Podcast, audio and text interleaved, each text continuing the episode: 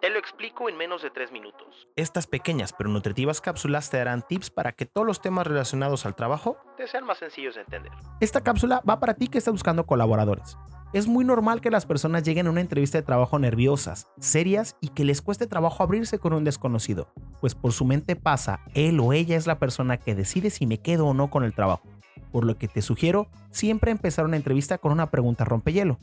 Inicia la situación presentándote, preguntando o confirmando su nombre. Sea amable, sé cortés, sea agradable. Después haz una pregunta con un tema común y corriente. ¿Qué tal el clima? ¿Mucho frío o mucho calor, no? ¿Te costó trabajo llegar? Nunca hables ni de política, religión o temas que puedan ser polémicos, pues eso en lugar de abrir el canal lo va a romper y hará tu entrevista muy tensa en un inicio. ¿Qué opinas al respecto?